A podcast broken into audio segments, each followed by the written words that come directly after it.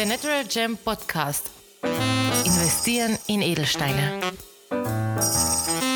Willkommen bei der Natural Gem Podcast. Heute wieder mit einem Farbedelstein Deep Wir hatten bereits zwei der drei großen, und zwar Rubin und Saphir. Natürlich verlinken wir wie immer in den Show Notes.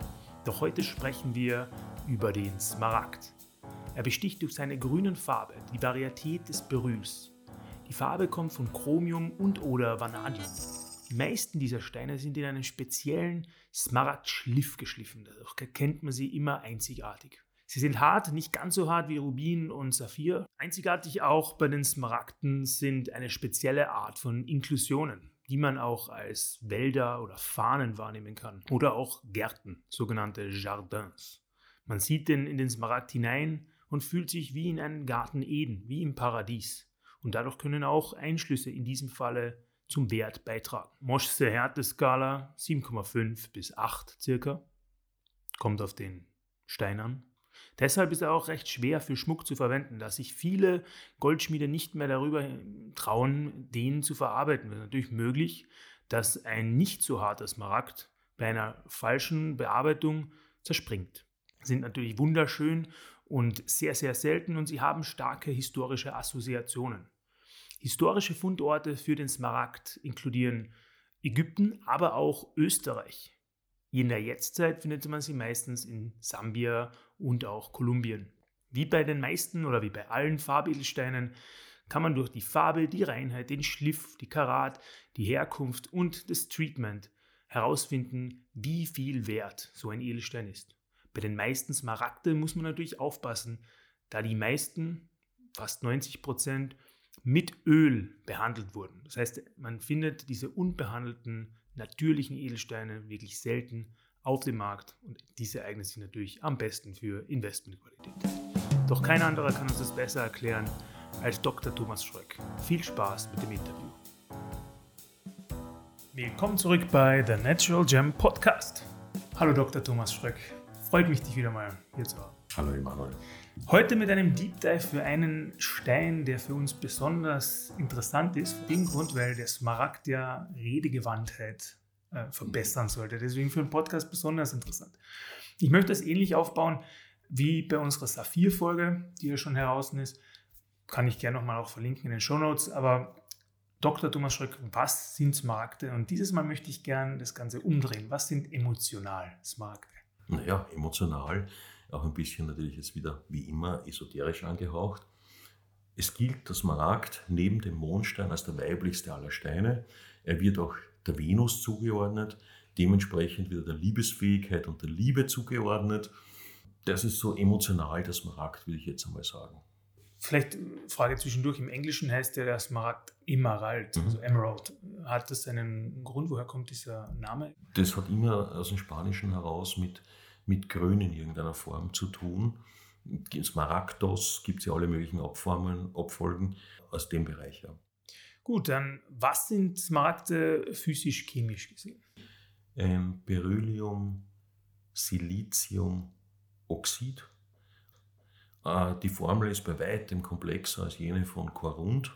Dementsprechend hat das Smaragd auch andere Bildungsbedingungen und er ist in seinem Wachstum bei weitem weniger einheitlich als der Korund. Das Smaragd ist ja auch ganz interessant. Wir haben es beim Rubin schon gesagt, Rubin wird rot durch Chrom. Smaragd wird grün durch Chrom. Warum? Wenn Chrom auftritt in weniger kompakten und weniger dichten Gebieten, führt es auf einmal zu einer Grünfärbung. In dichteren, kompakten Gebieten wird daraus rot. Das heißt auch, vielleicht schon vorgegriffen, ein Smaragd ist weniger dicht, das heißt, ein Smaragd mit einem gleichen Karatwert wie ein Rubin kann weniger schwer sein. Schwerer sein. Ich kann das gern sagen. Ja. Ähm, also diese Dichte kann man in mehrerer Hinsicht sehen.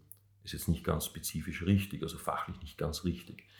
Aber wenn du dir nebeneinander legst einen in Karat gleich schweren Rubin und einen gleich schweren Smaragd, so wird optisch der Smaragd und auch in der Realität größer sein. Aber es hat noch einen zweiten Aspekt, da stimmt Dichte jetzt nicht ganz als Wort, aber ich nehme es jetzt trotzdem rein. Der Smaragd ist weniger hart. Er hat je nach seiner Richtung, in der ich ihn betrachte, 7,5 bis 8 Mosche Härteskala, Härte. Der Korund und Blausaphir, Saphir allgemein und Rubin dagegen hat 9. Mhm.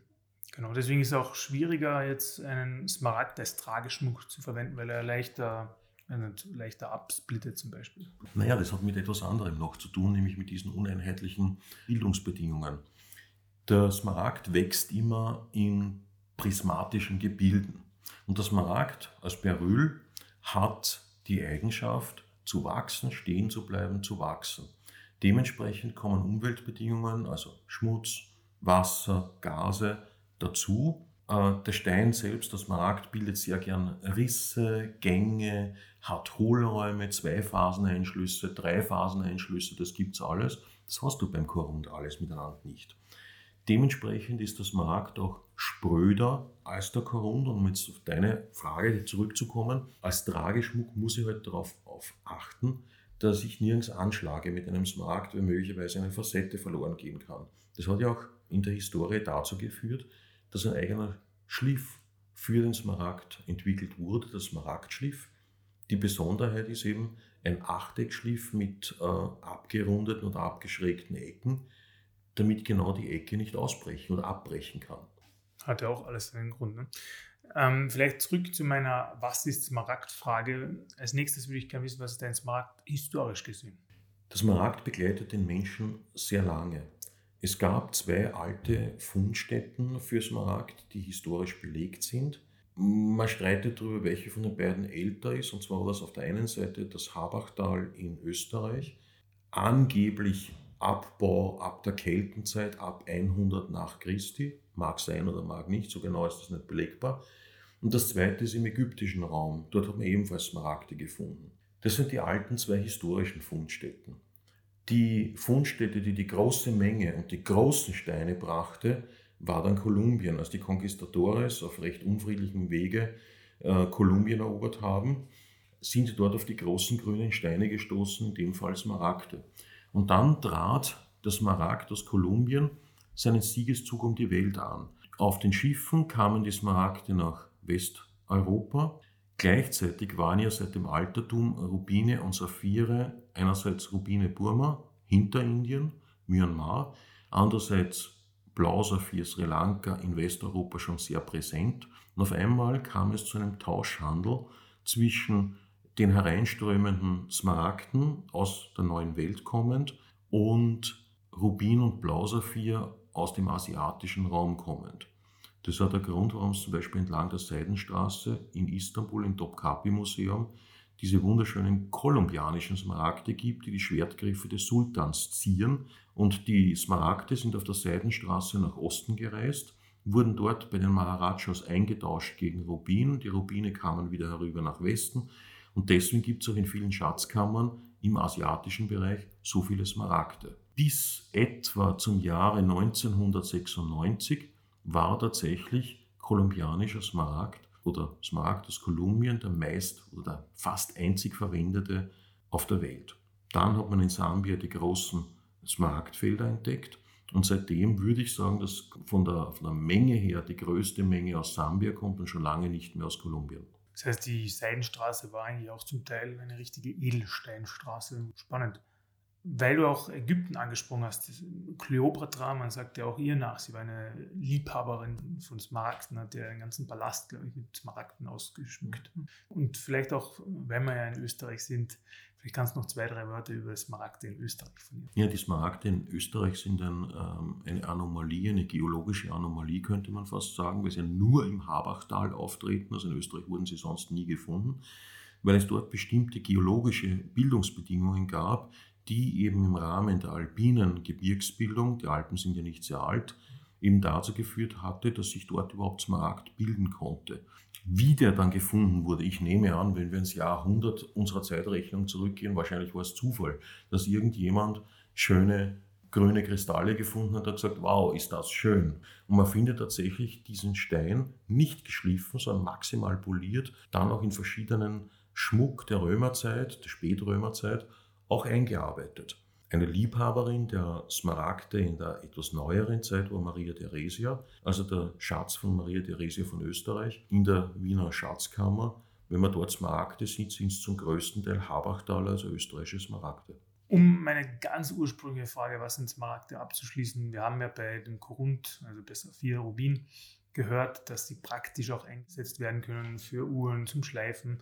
Gibt es hier auch Anwendungen im praktischen Sinne für Smaragde? Es gab einige, das würden wir heute nicht mehr als sehr praktische Anwendungen äh, verwenden oder diesen Ausdruck verwenden. Das Salbgefäß des Heiligen Römischen Reiches, aufbewahrt in der Wiener Schatzkammer als Aufbewahrungsort von Öl ist ein einziger Smaragd, der ausgehöhlt wurde. Ich, meine, ich weiß nicht, ob das sehr praktisch ist jetzt für einen Durchschnitt. Dann gibt es verschiedene Geschichten darüber, dass Smaragde als Seehilfen benutzt wurden. Bin ich ein bisschen skeptisch, weil so durchsichtig ist Smaragd jetzt nicht unbedingt. Es werden gewisse Heilwirkungen zugeschrieben für Hauterkrankungen und so weiter. Ob man das praktisch nennen kann, ja. Aber sonst fehlt mir beim Smaragd außer Schmuck keine sehr große praktische Verwendung ein. Dann wirklich Nochmal zurück im Smaragd, den Farbedelstein, wie wir ihn kennen. Wir haben ja gehört, Korund gibt es in jeder Farbe. Rot heißt der Rubin, ansonsten Saphir mit der Farbe davor. Smaragd ist jetzt immer grün.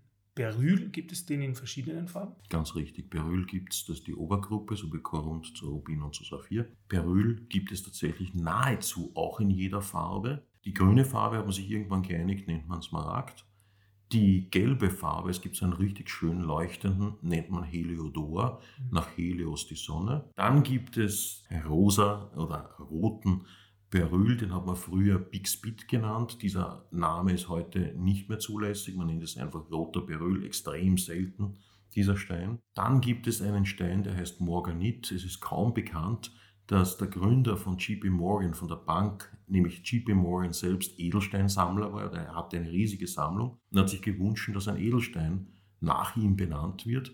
Und deswegen haben wir einen Morganit, das ist so ein rosa, rosa-oranger Beryl. Dann gibt es natürlich den allseits bekannten Aquamarin. Der Aquamarin ist eine Untergruppe ebenfalls des Beryls. Daneben gibt es aber genauso auch weißen Beryl, also komplett weißen. Es gibt einen grünlichen, bis bläulichen, der nicht mehr den Terminus Smaragd verdient. Den nennt man dann einfach grüner Beryl, das ist eine feine Abbrennung, genauso wie zwischen Pink Saphir und Rubin zum Beispiel. Also er kann viele Farben annehmen, so farbenprächtig wie der Saphir jedoch wieder nicht, aber er kann viele Farben annehmen.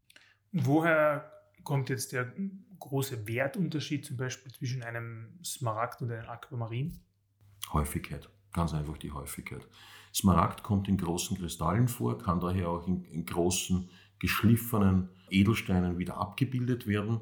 Beim Smaragd findest du zwar auch große Kristalle, aber die sind dann immer rissig, weniger durchsichtig bis hin zu opak. Das heißt, der Smaragd wird eher in kleineren Größen gefunden und in kleinerer Menge. Inklusionen ne? oder Einschlüsse, mein, mein Lieblingsthema. Bei, auch bei Smaragden gibt es jetzt spezielle Inklusionen oder Einschlüsse, die ja, das habe ich in einer vorherigen Folge auch mal kurz erwähnt, ja manchmal sogar an einen Wald oder an, an Natur per se erinnern. Vielleicht kannst du dazu ein bisschen was sagen, auch wie die, wie die heißen. Naja, um das auch wieder ein bisschen lieblicher zu machen, hat man für diese Einschlüsse, du hast mit Natur und Wald verbunden, tatsächlich einen französischen Begriff gefunden, der Chardin, der Garten, und der bezeichnet eben die Einschlüsse eines Smaragds. Nun, du kannst jetzt die Einschlüsse eines Smaragds, das ist ein bisschen anders als beim Korund, in drei Gruppen gliedern. Das sind einerseits die Festeinschlüsse, wo also wirklich andere Mineralien im Stein enthalten sind. Das könnte wieder das Quarzit zum Beispiel sein, das wir schon erwähnt haben. Oder du hast Gasblasen drinnen, du hast Flüssigkeitsphasen drinnen, miteinander vergesellschaftet. Das nennt man dann, je nachdem, ob es fest, flüssig, Gas ist oder nur eins von den beiden, also zwei von den beiden, nennt man das dann entweder Zwei-Phasen-Einschluss oder Drei-Phasen-Einschluss. Übrigens aufgrund dieser Einschlüsse kann man dann auch bis zu einem bestimmten Grad auch sagen, ah, dieser Stein ist eher Kolumbien und dieser Stein ist eher Sambia oder woanders her. Spannend. Aber die, die Chardin-Einschlüsse, die sind wirklich nur beim Smaragd. Also die hat man jetzt bei, einem Morganit zum Beispiel, hat man da auch so. Also den Begriff Chardin gibt es einzig und allein nur beim Smaragd. Morganit und Aquamarin, die ja beide sehr verwandt sind, genauso wie der Heliodor, weisen aufgrund ihrer chemischen Zusammensetzung weniger Einschlüsse sowieso von Haus aus auf. Das Smaragd ist auch der, der der einschlussreichste ist. Gut, und wenn man jetzt dann nochmal die Investorbrille aufsetzt, ich habe einen Rubin, ich habe eine Sophie erst dann in einen Smaragd reingehen? Oder gibt es spezielle Fälle, wo du sagst, Smaragd kann auch der erste Stein sein, den ich kaufe? Also ich rate meistens zum Rubin als ersten Stein. Wenn es nur zwei Steine sind, ist es entweder Rubin und Saphir oder Rubin und Smaragd. Sonst wäre es eher eine persönliche Vorliebe, wenn jemand sagt, ich will unbedingt einen grünen Stein haben, dann ist es in Ordnung, aber die allererste Wahl wäre es jetzt bei mir nicht. Ja, wir werden natürlich jetzt ein Experiment machen, in Zukunft einen äh, Smaragd bei uns hier liegen lassen und dann schauen, ob tatsächlich unsere Qualität beim Podcasten besser wird, wenn wir redegewandt haben. Aber fürs Erste, ich glaube, wir wissen sehr viel schon über den Smaragd, auch was gelernt über JP Morgan, auch vieles andere, was man vielleicht davor noch nicht gewusst haben. Wirklich interessant, danke, Herr Dr. Thomas Schröck und bis zum nächsten Mal. Vielen Dank auch dieses Mal fürs Einschalten und Zuhören. Wollt ihr mehr Informationen und mehr zum Thema Investieren in Edelsteine erfahren? Dann klickt einfach auf unsere Homepage www.thenaturalgem.com. Dort könnt ihr auch gleich einen Beratungstermin vereinbaren. Dieser kann telefonisch oder per Zoom oder natürlich auch persönlich erfolgen. Dafür könnt ihr auch einfach zu uns ins Büro vorbeikommen, am Universitätsring 12 in Wien. Um uns zu kontaktieren, könnt ihr uns natürlich auch anrufen oder auch einfach eine Mail schreiben. Telefonnummer sowie E-Mail-Adresse sind in den Shownotes verlinkt. Bis zum nächsten Mal bei The Natural Gem Podcast.